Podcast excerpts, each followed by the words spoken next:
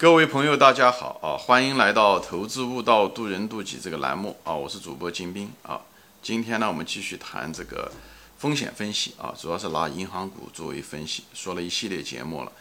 因为银行股是个非常特殊的一个行业啊，它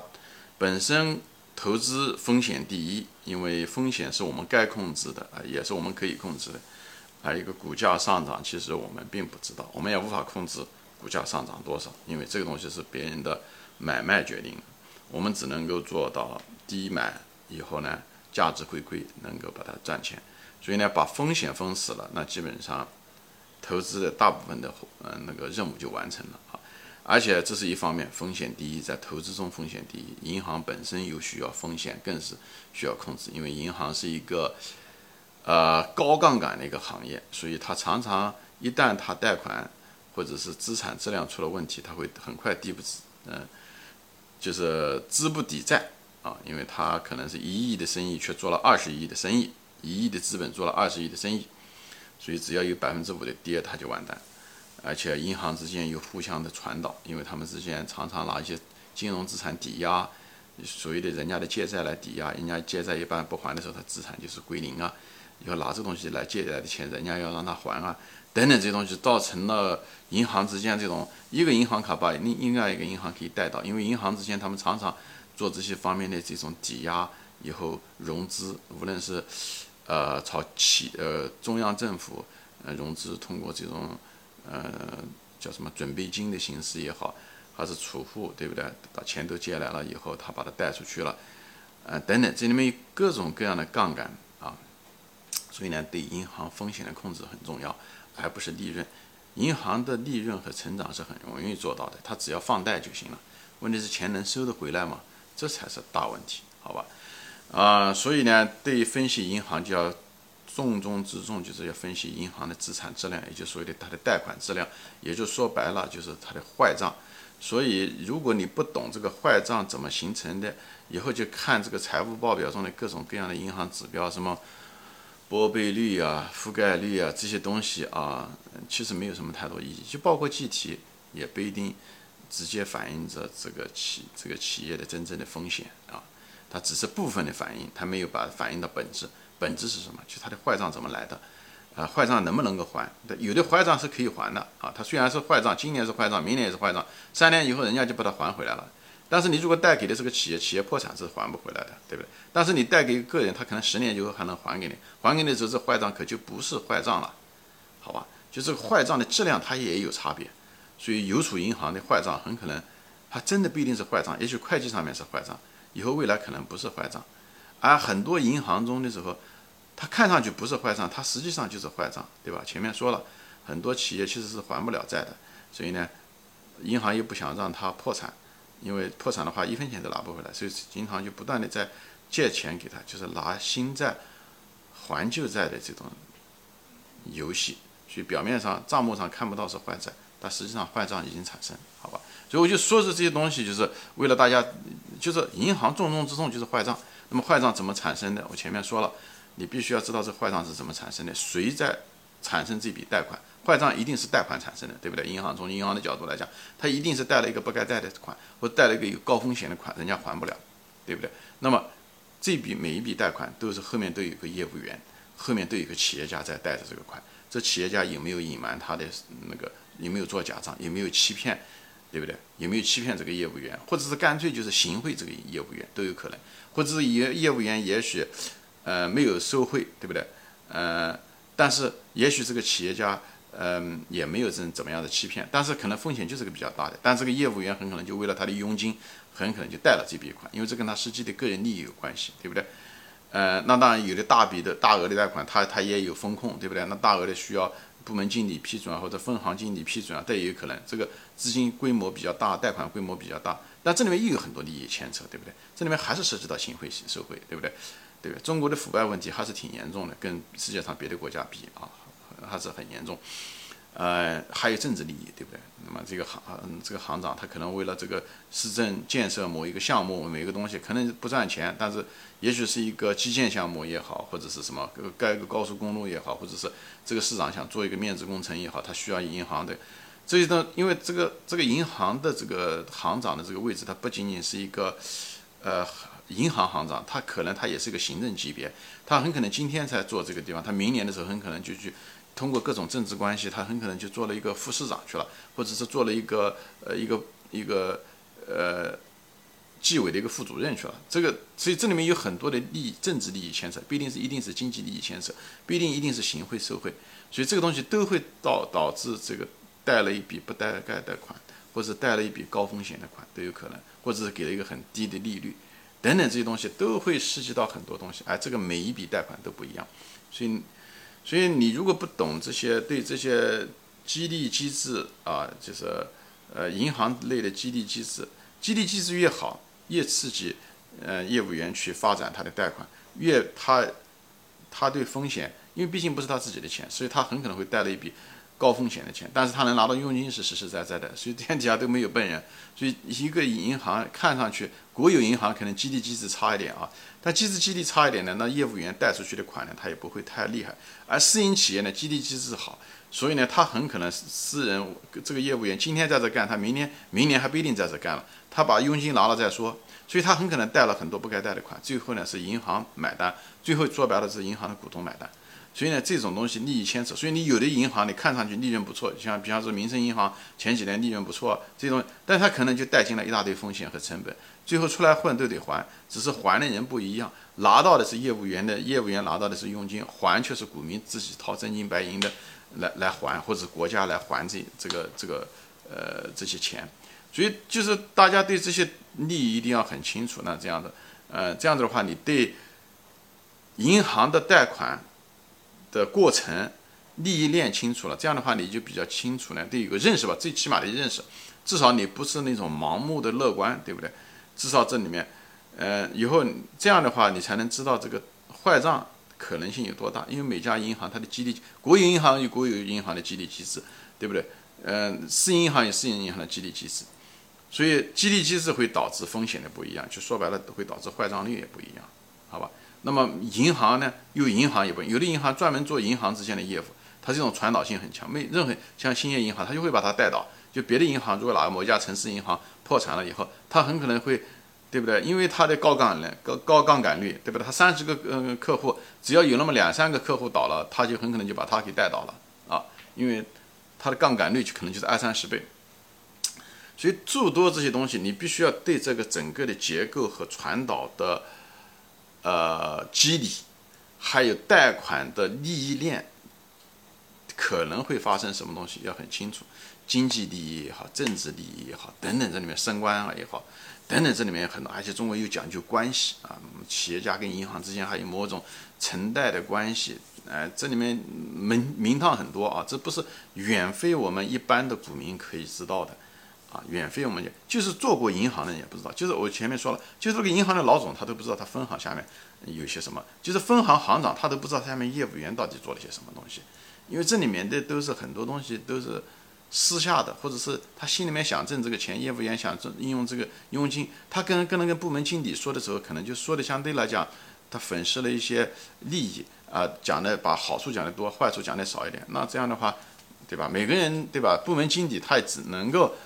知道那么多，一个行长他也只能知道那么多，所以越大越复杂，风险越大。我就这个观点啊，糊涂账越多。所以做一个股民，你天天看报表，靠了几个呃这个率计提也好，拨备也好，覆盖率也好，你靠那个东西去做投资，或甚至有的人去看市盈率啊，本身银行这个利润就有周期。你如果只是看这个东西，就是一个正人买履啊，正人买履，你就是看那个鞋样的尺寸去买鞋子啊，或者是。你应该去找那个鞋子，甚至去找那个脚，明白吗？而把那个脚也反反复复的看，啊，做事情就一定要抓住根本，能抓多少抓多少。如果你不知道，你听别人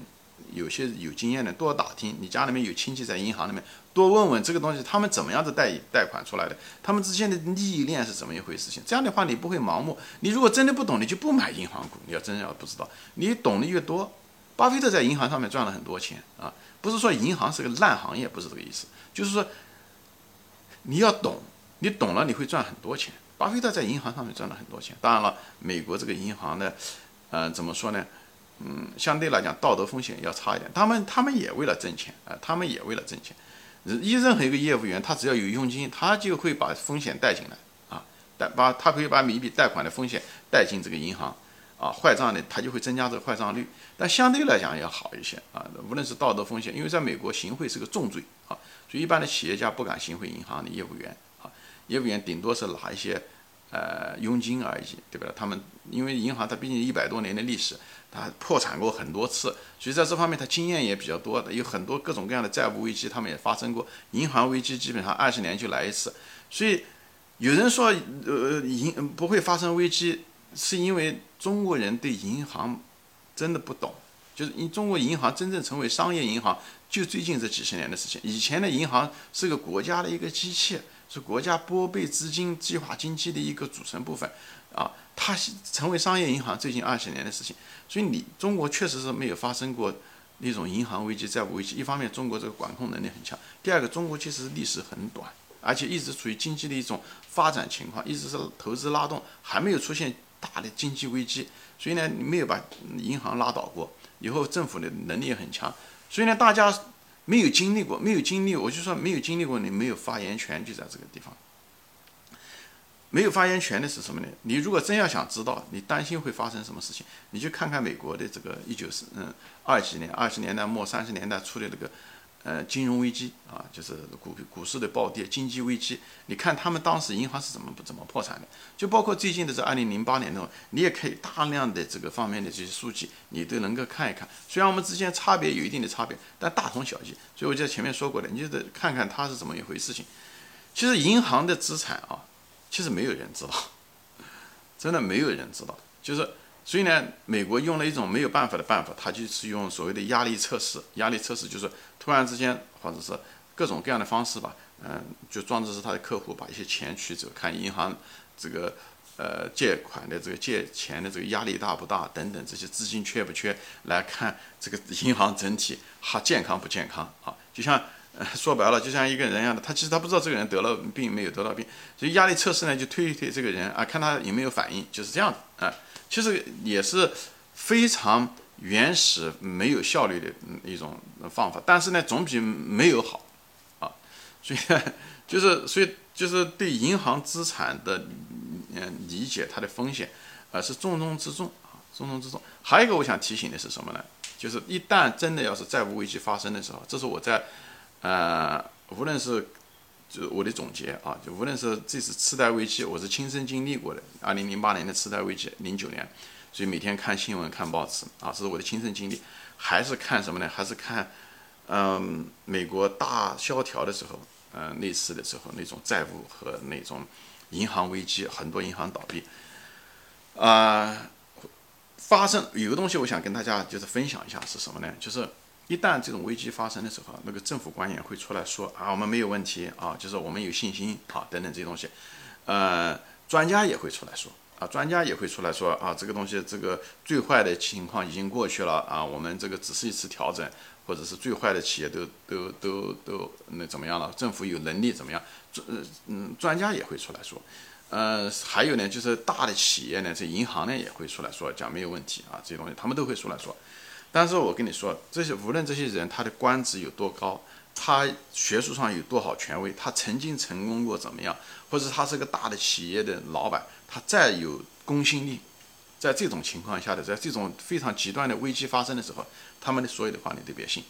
我不是说他们会撒谎，有的人是真正的就是撒谎，有的他是他不知道他他未来会发生什么，但他认为未来会发生什么，所以他会说一些比较过于自信的话。而那种危机爆发的时候，它会一直爆发下去，直到它自然而然的停下来。就像预测股价一样的，其实没有人能够预测股价是一样的，因为它涉及的人太多。一旦危机发生的时候，每个人都变得非常不稳定，每个公司都变得非常不稳定，所以最后它会发展成什么样子，没有人知道。那么企业官员就是官员出来说话的时候，他无非两个两种，对吧？一种是他知道这玩意不行了，但是他。他做想做最后一次挽救，他跑出来说这话来稳定人心，所以他知道真实是不行的，他出来说稳定大家的话，像希望大家不要混乱，造成更大的损失。所以说白了，他是在撒谎，但是他当然是一个初心是好的，一种是这样，这种情况很多啊。这政府官员会来说，甚至是大的银行都会出来说。一方面，他就是希望能做最后一次挽救；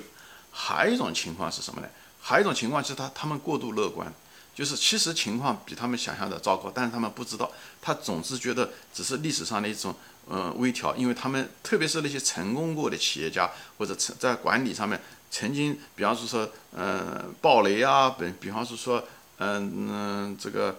理财产品曾经也暴雷，也管理过，也搞好了，比方说一些。呃，小的银行破产了，他也能对付得了。他们一旦有过这个经验的时候，他们又过于自信他们自己这种能力。一旦爆发的时候，他低估了这次可能跟以前不一样，或者说那他过于自信啊，就像一个老司机一样的，他觉得他没问题。所以这种情况下，他并不是在撒谎，但他只是他高估了他自己，或者是他低估了这种